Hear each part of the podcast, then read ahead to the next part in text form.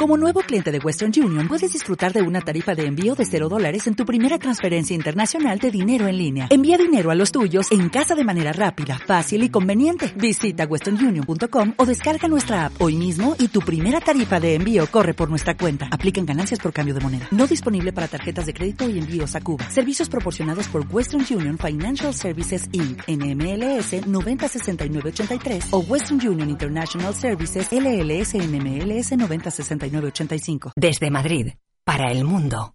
Radio Internacional. Dinámica, comprometida y con mucho estilo.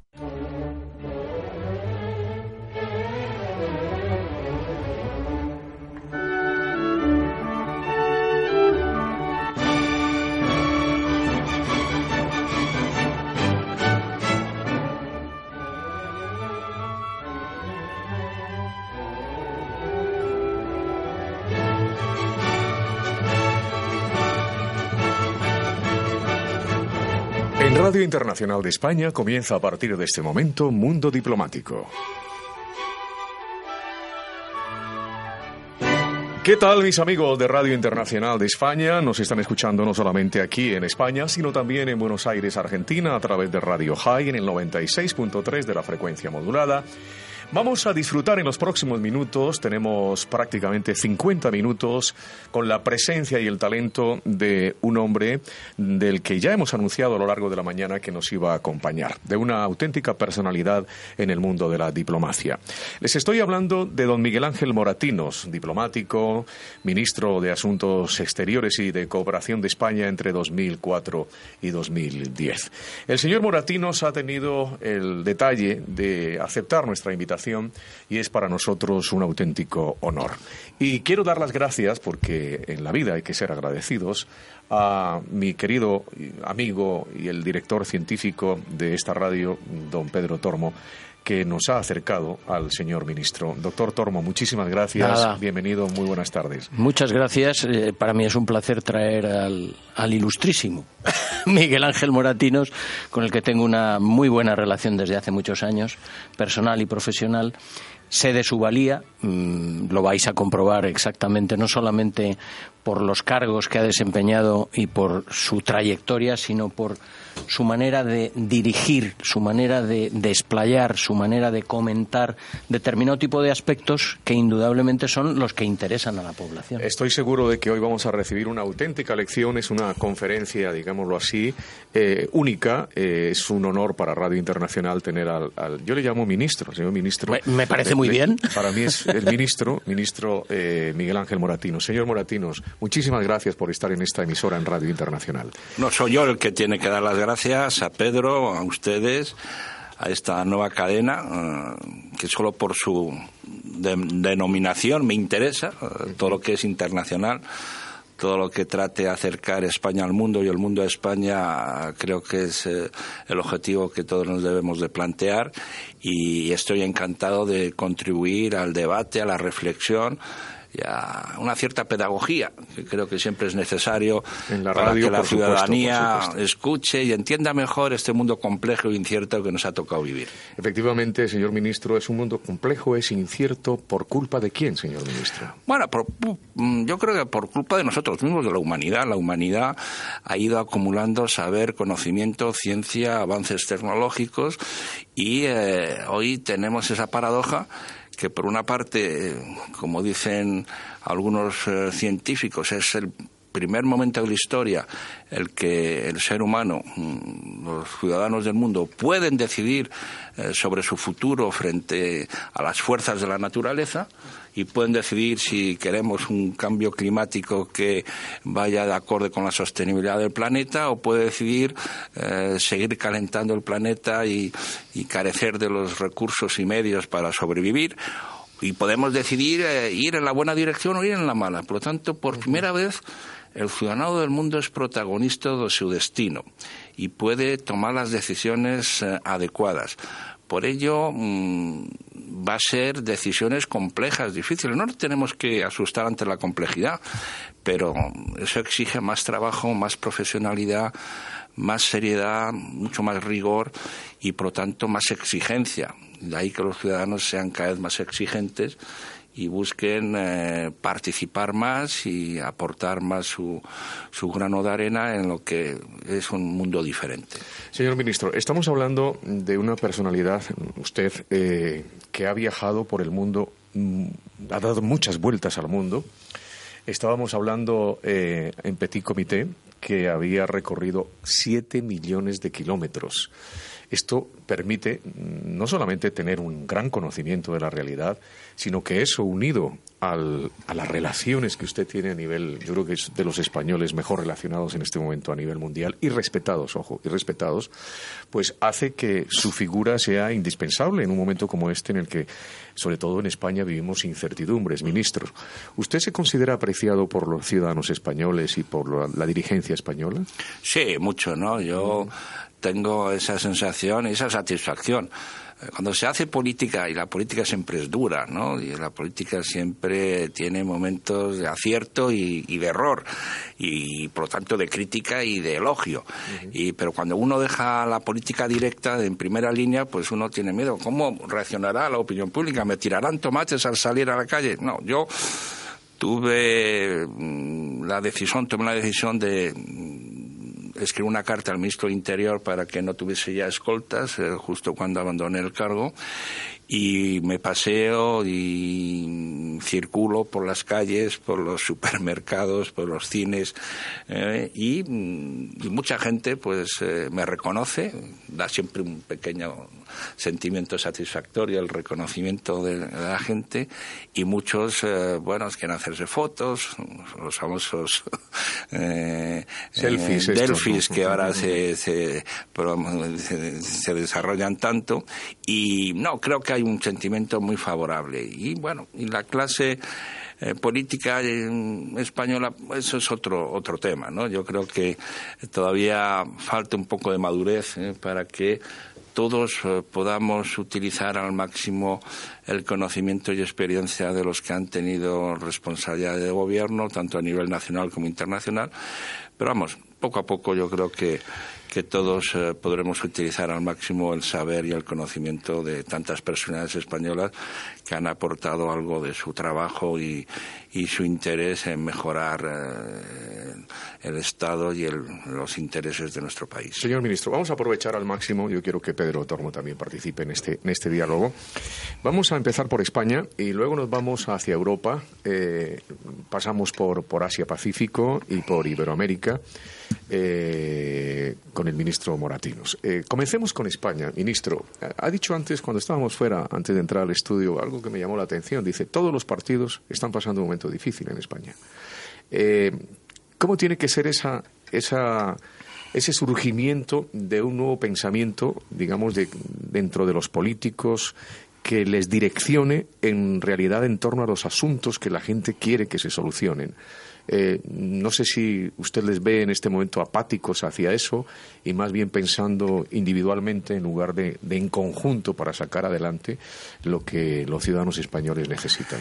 Bueno, hay una crisis eh, general de los eh, partidos tradicionales, ya sea en España, sea en Francia, en el Reino Unido. Hemos visto que hay una ruptura eh, sociológica y política entre el establishment, digamos el término anglosajón, el, de, eh, el grupo del sistema político, económico y financiero que dirige eh, los destinos de los países, los Estados miembros e incluso de la Unión Europea, y esa ciudadanía que se siente cada vez más eh, capaz de participar y de opinar y de contribuir a la gestión pública y, que no se siente representada. Hay una especie de, rechazo y de eh, frustración de que no nos representan bien, ya sea uno de derechas, de izquierdas, de centro los partidos eh, tradicionales han perdido el pálpito y la manera de articular sus ideas, su, programa, su proyecto con los ciudadanos. Y el ciudadano también eh, no se siente necesitado de acudir a un partido político, porque él eh, antes para trasladar su opinión o recibir otra opinión tenía que ir a, bueno, a la Casa del Pueblo, en el caso del Partido Socialista Obrero Español, para escuchar al al alcalde o al líder sindical, etcétera. Hoy día no, un día uno se puede conectar y puede obtener la información. No necesita al partido político. Y sin embargo, yo sigo creyendo que el hombre político es cada vez más necesario, porque un hombre político es necesario en un mundo tan complejo como hemos dicho al principio.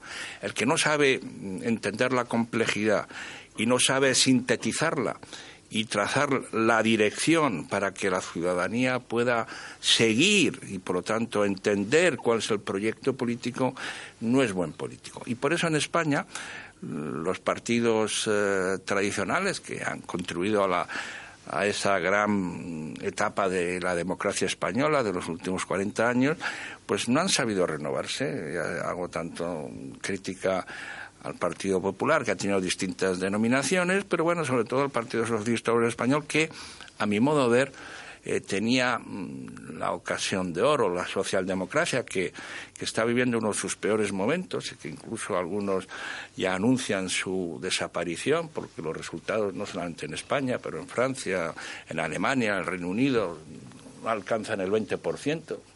Con una formación política solo puedo movilizar al 18, 20, 21%, 22%, es que algo mal. Cuando precisamente eh, el modelo socialdemócrata, soy socialdemócrata, eh, es el que debería prevalecer.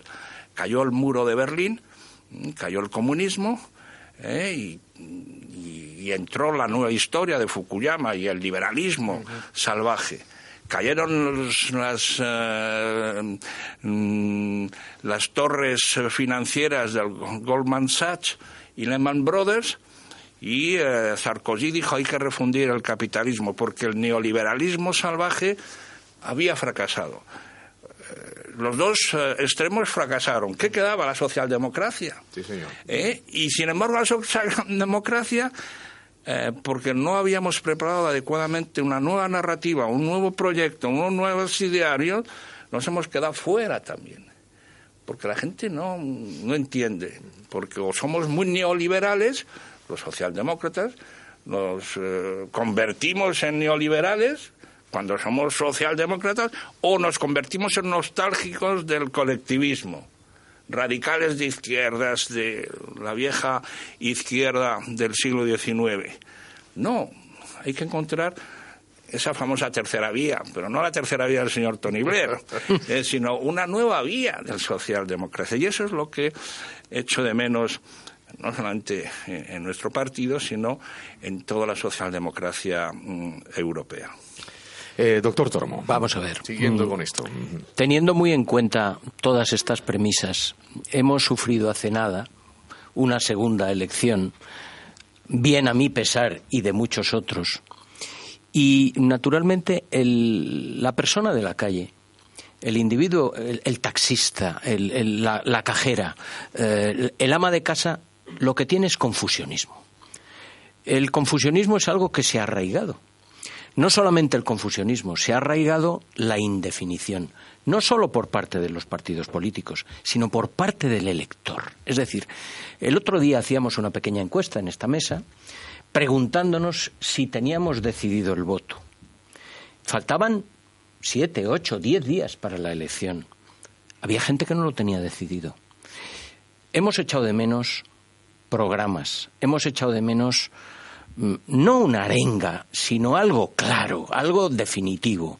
Hemos echado de menos la ruptura del inmovilismo, que sigue siendo y estando patente en nuestra sociedad. ¿Qué remedio tiene eso si no hay verdadero espíritu dentro de los partidos y dentro de las organizaciones, cuando además la afiliación está cayendo? Que ese es otro problema.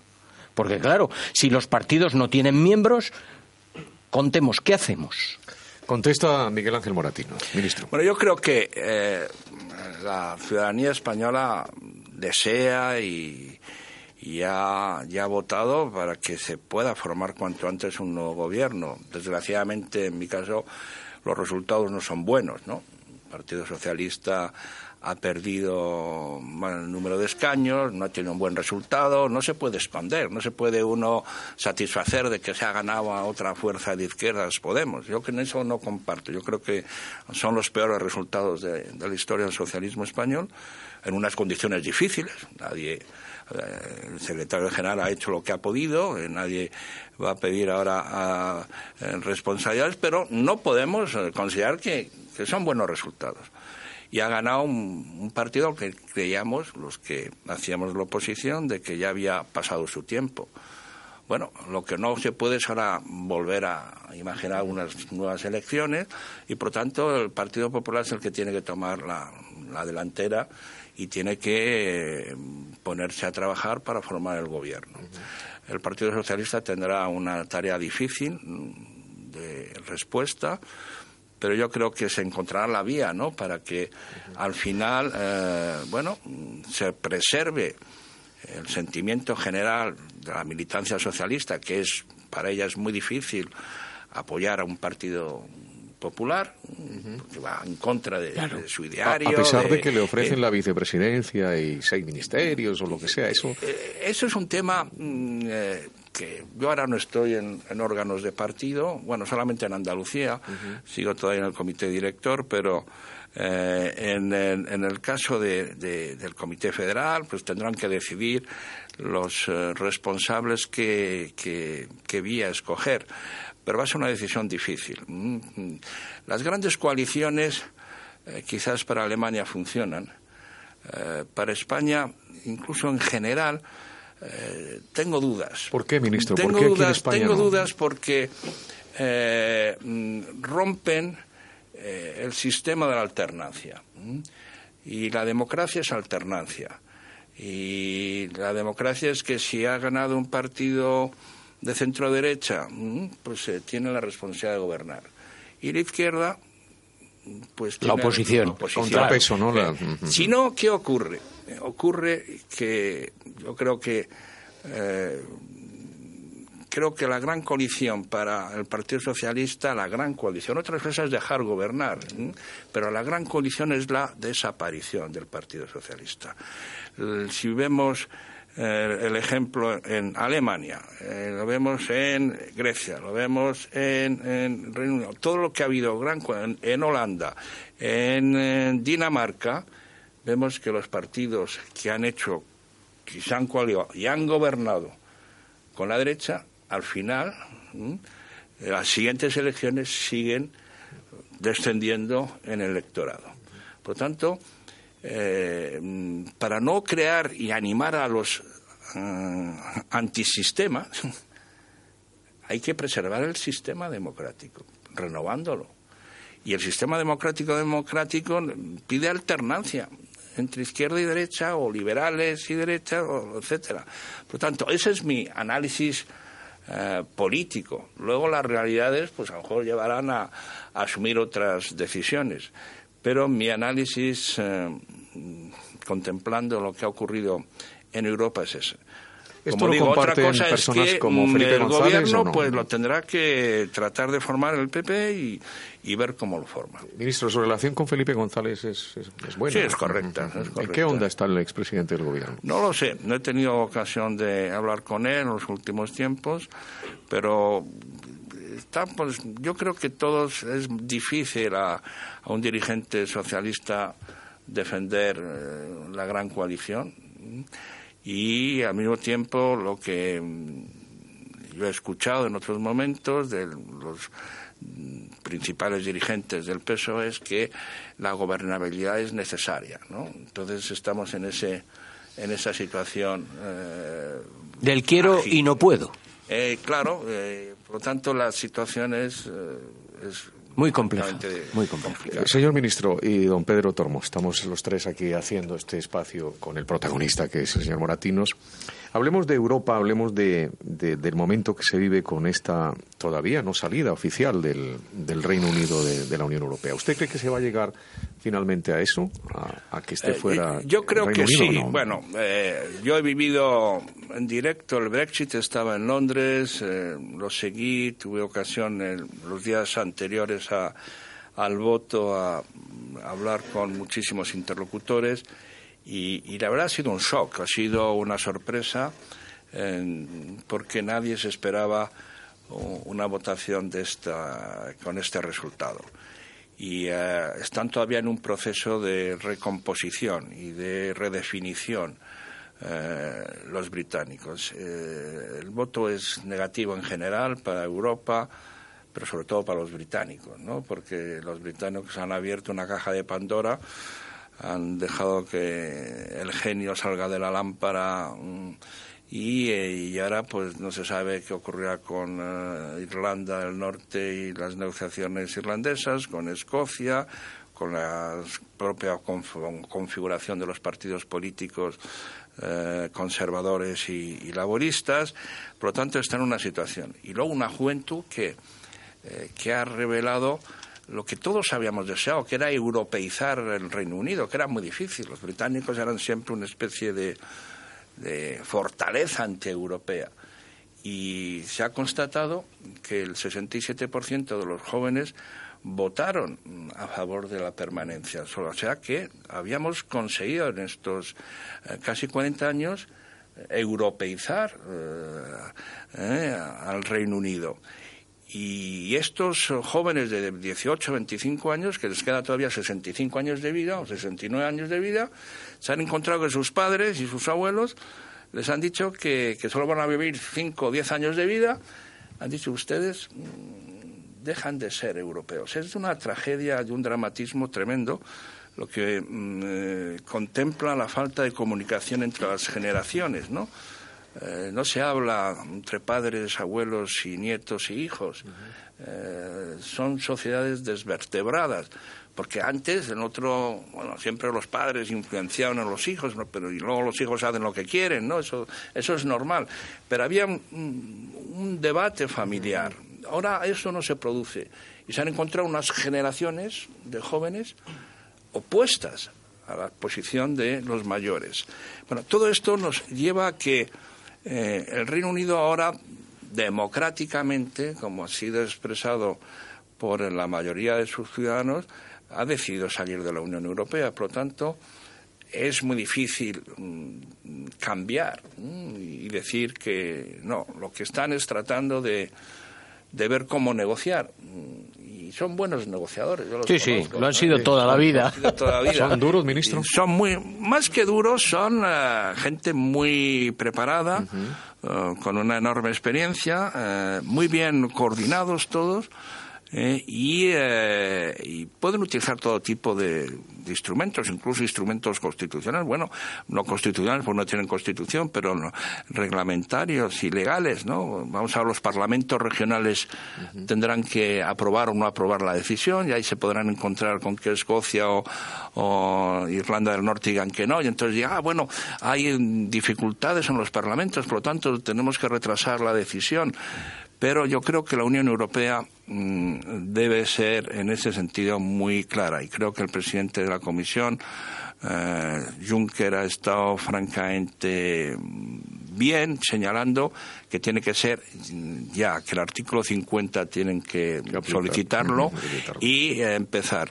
Eh, y la Unión Europea tiene que ser firme. No podemos, eh, incluso para toda negociación hay que ser firme. No significa que sea uno enemigo o que tengamos problemas con los. No, no, hay que ser firme en la defensa de nuestros intereses.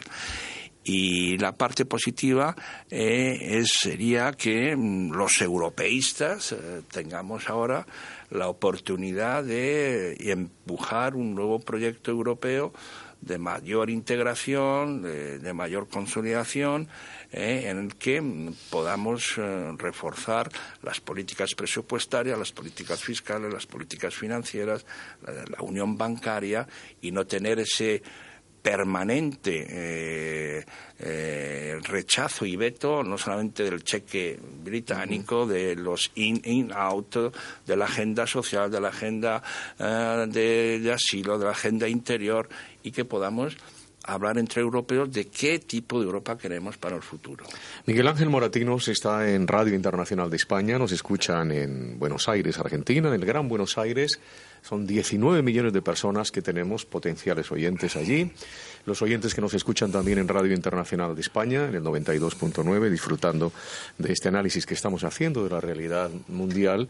Hemos comenzado por España, estamos en Europa. Eh, me acompaña el doctor Pedro Tormo. Señor ministro, eh, ¿tenemos a los líderes eh, adecuados precisamente para afrontar dentro de Europa esta situación que estamos viviendo con la salida de la Unión Europea? Gran pregunta, Carlos.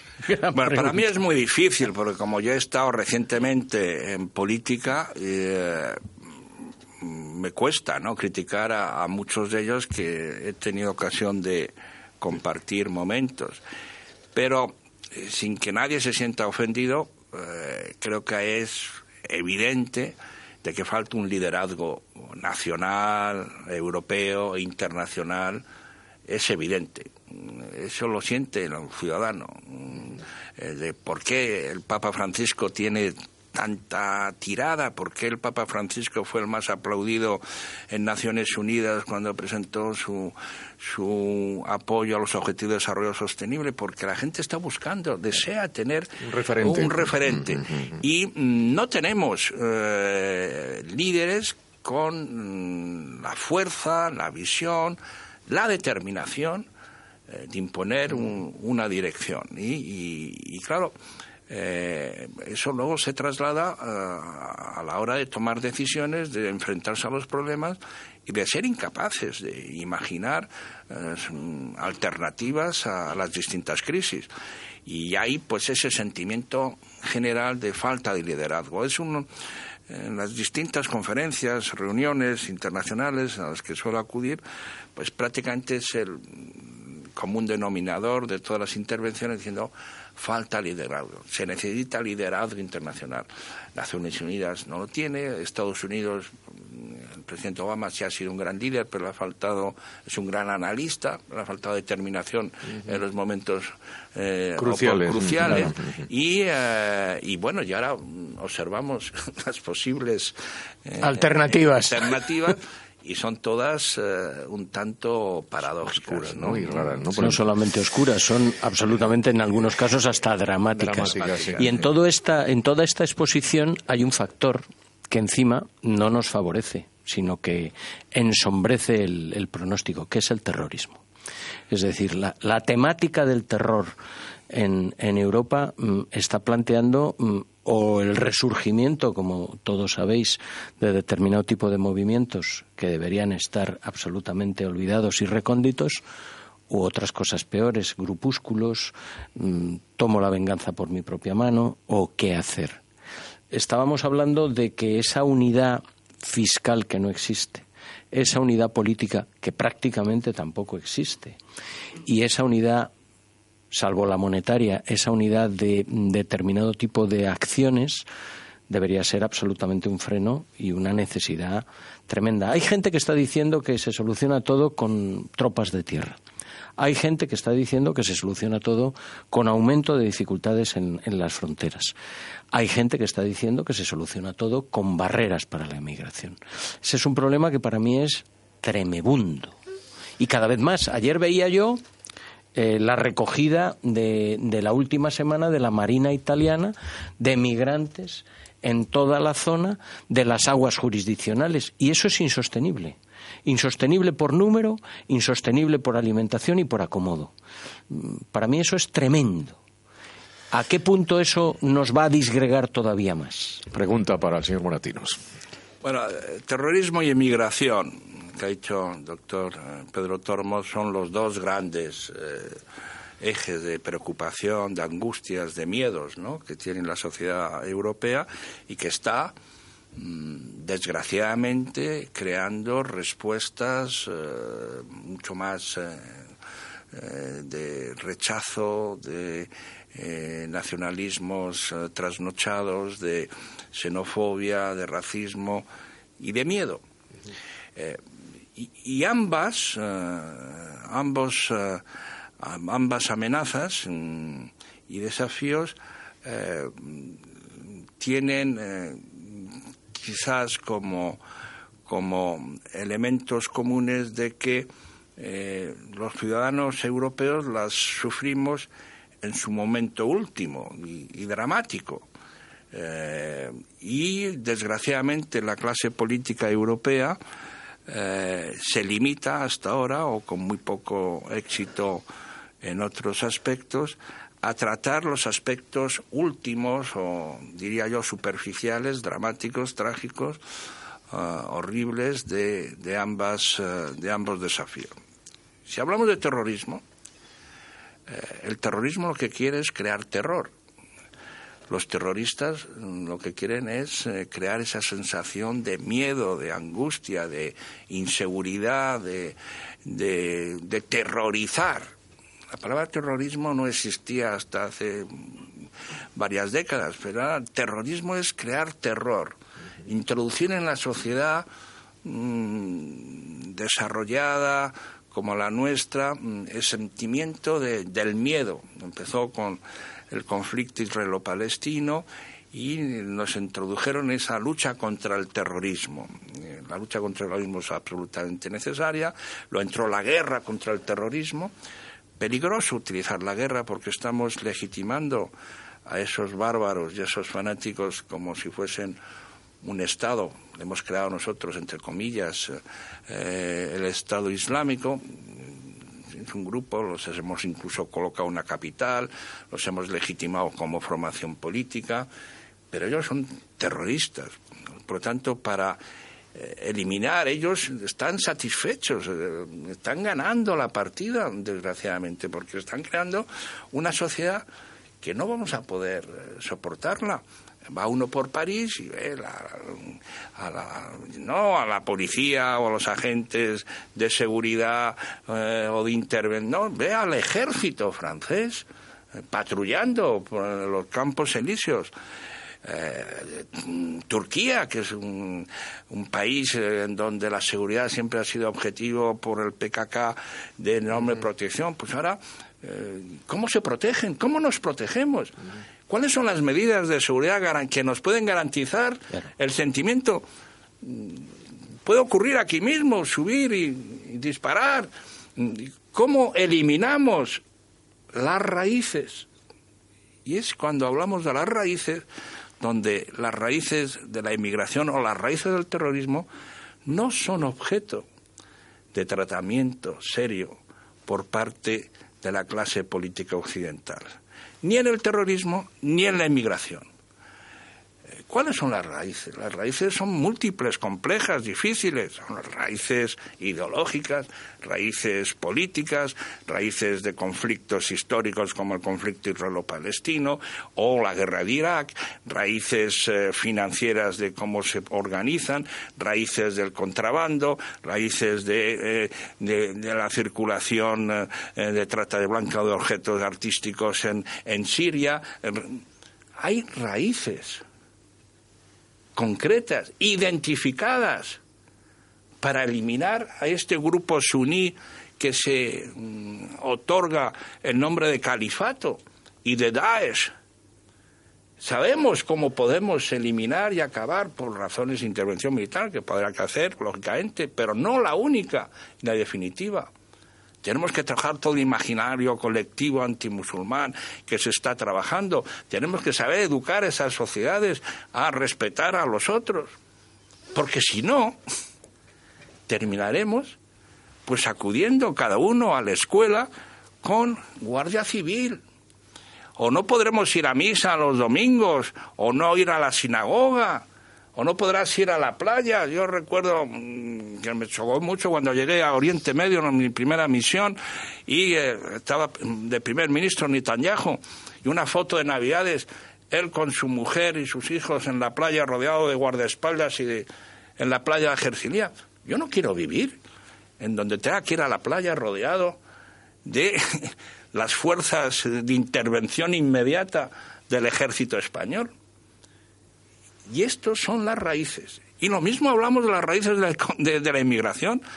Cuando tuvimos eh, la crisis de las pateras, el modelo español de lucha contra la inmigración del gobierno del presidente Zapatero, al que tuve mm, el honor de, de participar, nos ocupamos de intentar reducir la presión y lo conseguimos incluso en los debates del Consejo Europeo eh, Cameron dijo, bueno, ¿cómo no hacéis como los españoles hicieron? Y el gobierno actual lo reconoció, la boca pequeña, pero lo reconoció de que sí, el modelo ha funcionado. ¿Mm? ¿Por qué? Yo cogí un avión y me fui a 14 capitales africanas. ¿Por qué triplicamos la ayuda oficial al desarrollo en los países africanos? ¿Por qué creamos oficinas de cooperación? ¿Por qué creamos talleres de formación en el sector agrícola, en el sector pesquero, en el sector manufacturero?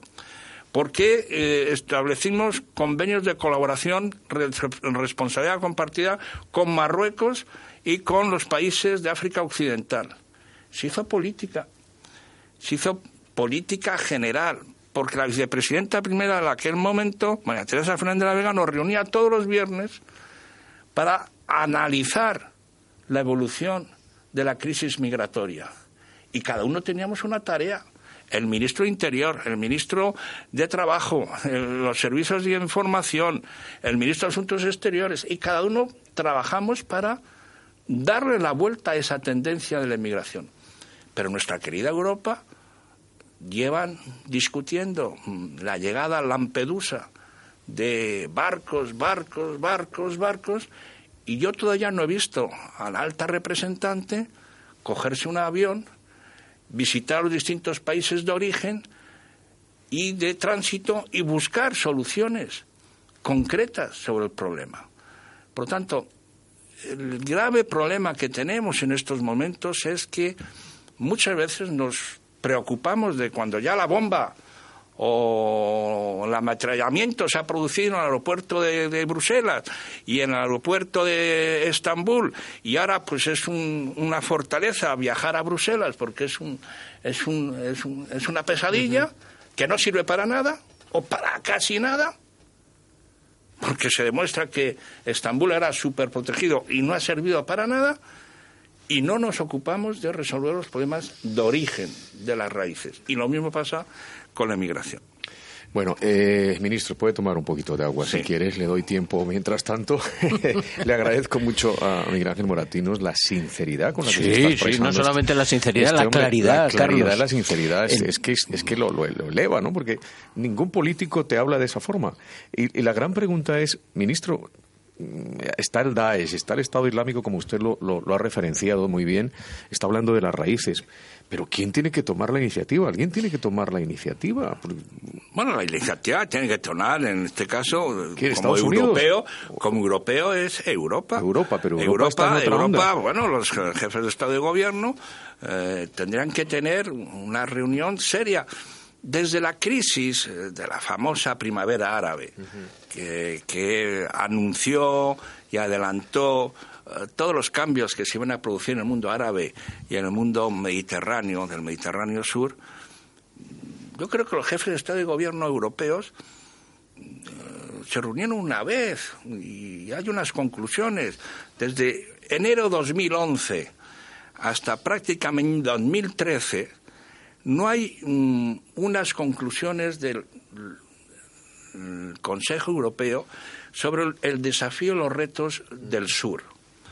Y era importante. Bueno, Libia como está. Mm, eh, empezó la guerra de, Siria. Eh, el, viernes pasado estuvo ahí sentado donde está usted el embajador de Libia. Escucharlo era un auténtico drama. Este un auténtico drama. Decía es que no tenemos Estado, no tenemos nada.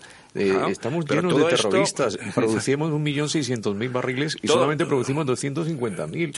todo esto se hace porque mm, no hay liderazgo internacional, porque se aprueba una resolución del Consejo de Seguridad muy bien, con el apoyo del Consejo de Seguridad, se acepta una intervención eh, para mm, garantizar la exclusión de la zona de, eh, aérea de Libia.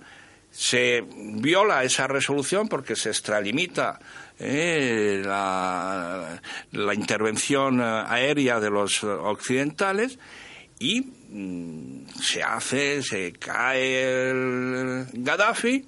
Hasta ahí, bueno, pues decir, un dictador, un autoritario, todo bien, pero es que al día siguiente había que haber...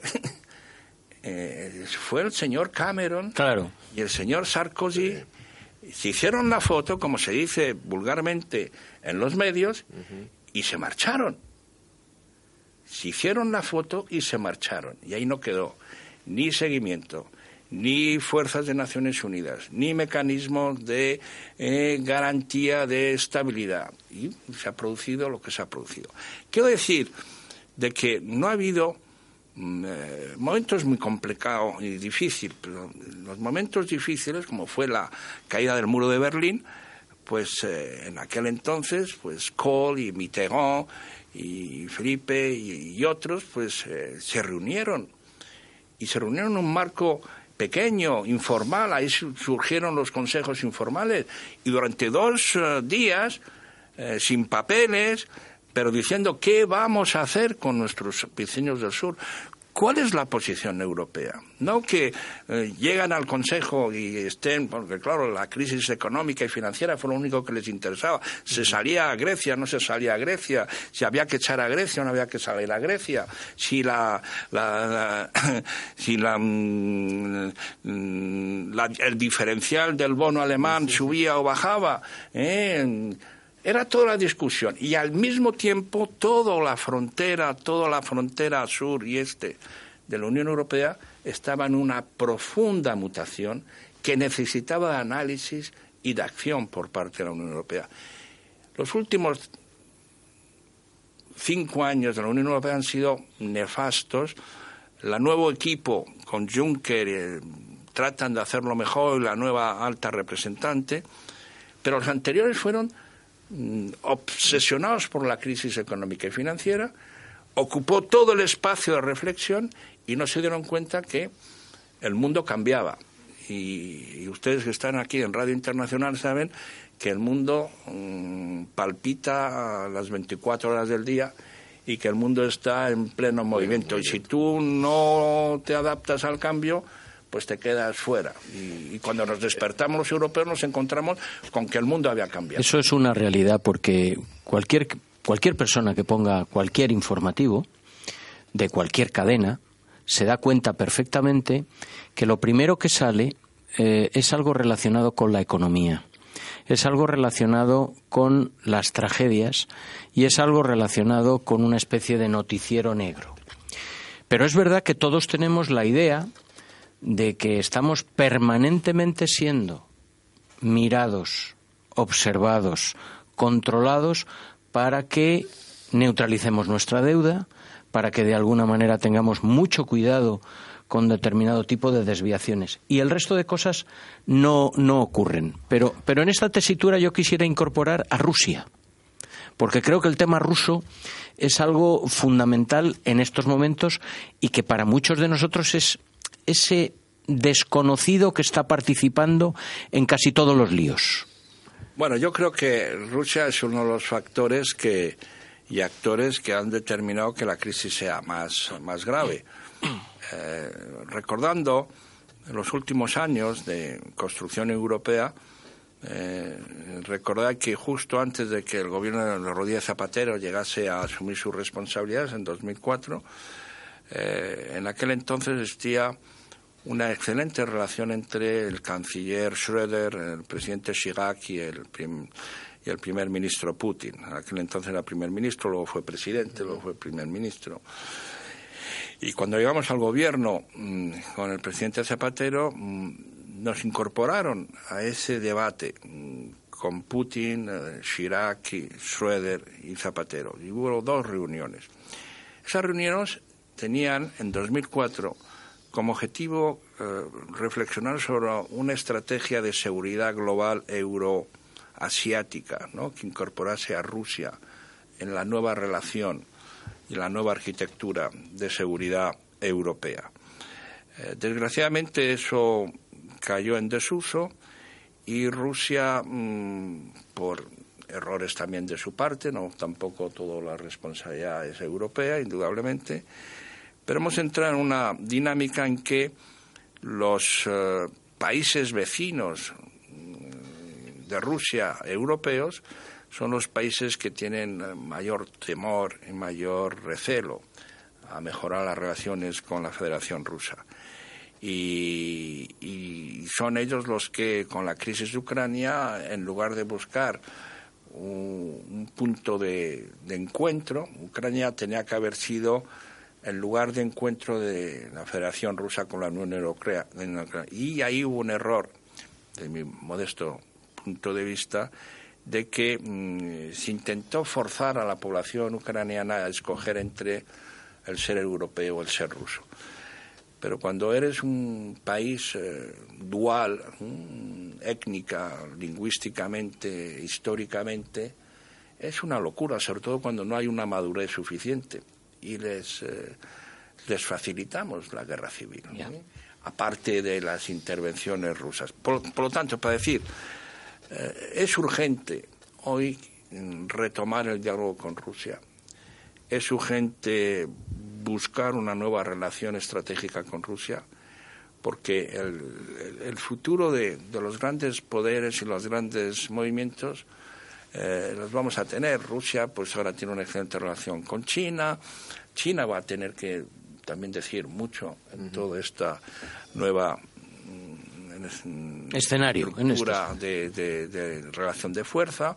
Por lo tanto, eh, Europa y Rusia deberían de mm, reconciliarse y buscar una manera diferente de arbitrar sus relaciones. Eh, Alberto Sotillo eh, tiene una noticia de última hora a las 12 y 53. ¿Cuál es la, noticia, Alberto? Sí, es de última hora. No solamente los españoles repetimos elecciones, sino que Austria va a repetir las elecciones presidenciales después de que el Tribunal Constitucional de dicho país haya anulado las que se celebraron anteriormente por irregularidades en el recuento de los votos. Recordamos que el partido, eh, digamos, ese, recurso lo puso el, Partido Nacionalista FPO, cuyo candidato Norbert Hofer perdió la, la jefatura por solo 30.800 863 votos frente al ecologista Alexander Van der Bellen. Así que se van a tener que repetir las elecciones precisamente por haber puesto en cuestión el voto por correo que se empezó a contar antes y afectaría a 573.000 papeletas de las 800.000 emitidas. Así que de nuevo se repetirán las elecciones en Austria después de esa decisión. Breve comentario, ministro.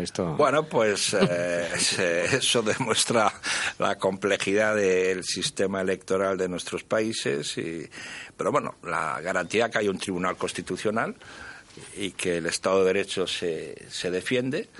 Lo que sí eh, nos gustaría que la ciudadanía austriaca se tomase ahora con más seriedad estas votaciones y lógicamente son eh, un país democrático, les corresponde a ellos elegir la vía, pero en cualquier caso, mm, desde mi perspectiva política, sería un gravísimo eh, una gravísima consecuencia que el, partido eh, populista y de ultraderechas eh, pudiera hacerse con el poder. Efectivamente, sí. recuerdo que hace no muchos años se ha olvidado Heiger, que un poco el, después murió, sí, el que fue el, que inició esta tendencia conservadora, ganaron las elecciones no formó, no fue primer ministro, pero formó gobierno. Y en aquel entonces, cuando la Unión Europea y los líderes europeos mandaban y decidían. Cuando era otro el escenario. Decidieron boicotear a Austria. Es verdad. Y les prohibieron acudir a las reuniones del Consejo Europeo. Esa es la, la Unión Europea que tiene un tratado que se nos olvida siempre. Claro y el Tratado de Lisboa tiene varios artículos donde los principios y valores de democracia, de Estado de Derecho, de lucha contra el antisemitismo, de lucha contra la xenofobia, son pilares esenciales del ser y existir europeo. Pero desgraciadamente no siempre se recuerda ni se aplica el tratado. Señor ministro, tengo solamente cuatro minutos, pero no puedo. Si nos, es que con el ministro era el programa, debía ser de dos horas. Mucho más. Ministro, hablemos de China, porque sé que usted está muy, muy al tanto de lo que está pasando con China. Estuve, acudí en un, a un foro que usted organizó sobre la ruta de la seda en el Hotel Palace, extraordinario. Se hablaron muchas cosas. Eh, hablemos de, de las relaciones China-España y de la impronta que tiene China en este momento en el contexto mundial. yo creo que China es el gran actor de cambio en este siglo XXI, ¿no? Y me siento modestamente orgulloso eh, cuando era ministro que opté por la política a favor de China.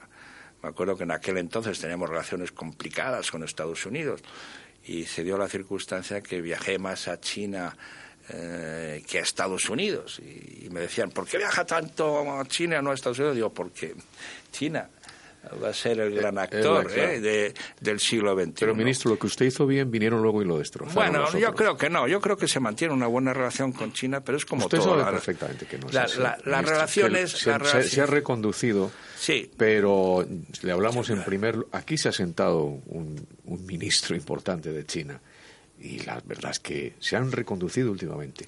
Pero hubo un, instante en que después de que usted había construido mucho, sí, yo, reconozco, yo, creo que España, eh, eh, como país eh, medio, pero que digamos decimotercera, decimocatorza, eh, decimocuarta, decimocuarta potencia mundial, tiene que tener unas relaciones con los principales actores internacionales y y, un objetivo prioritario es tenerlo con la República Popular China, ¿no? Y por lo tanto, eso debía ser mm, permanente.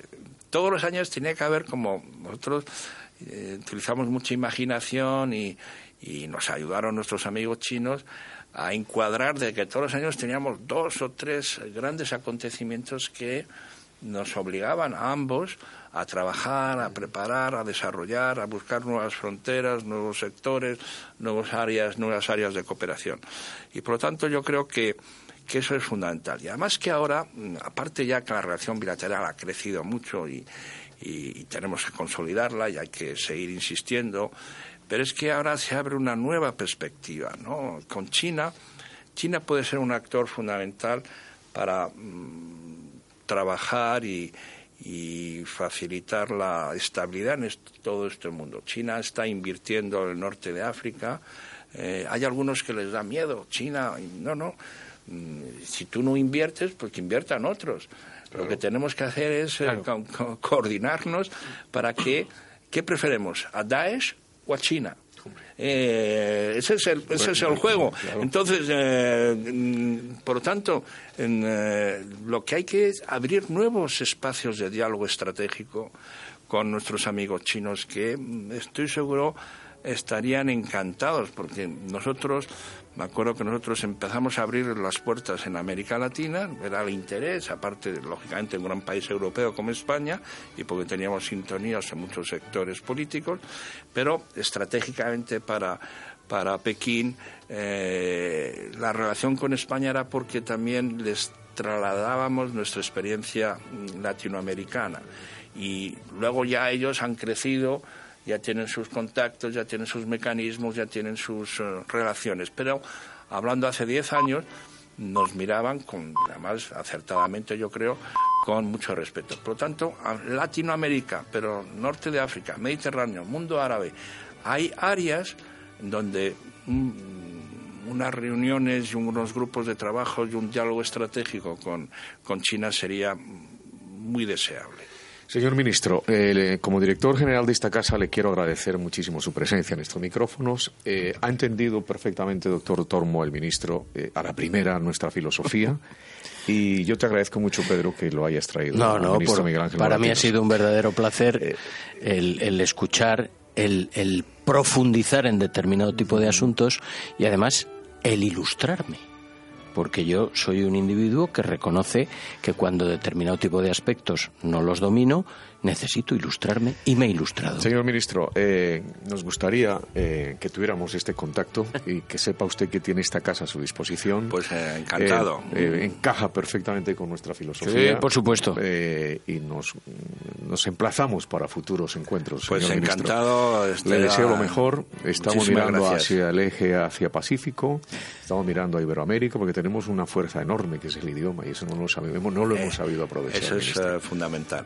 Muchísimas gracias y, a su entera disposición. Muchas gracias. Ha sido un gran placer compartir este, este tiempo con esta radio mm, moderna, innovadora y que busca comprometida comprometida muchísimas gracias ¿eh? muchas gracias señor ministro muchas gracias. Miguel Ángel Moratinos el mundo diplomático en Radio Internacional de España vamos con el informativo de las 13 horas una hora menos en las Islas Canarias y luego continuamos con la programación de esta casa de tu radio Radio Internacional de España es la radio de todos y para todos.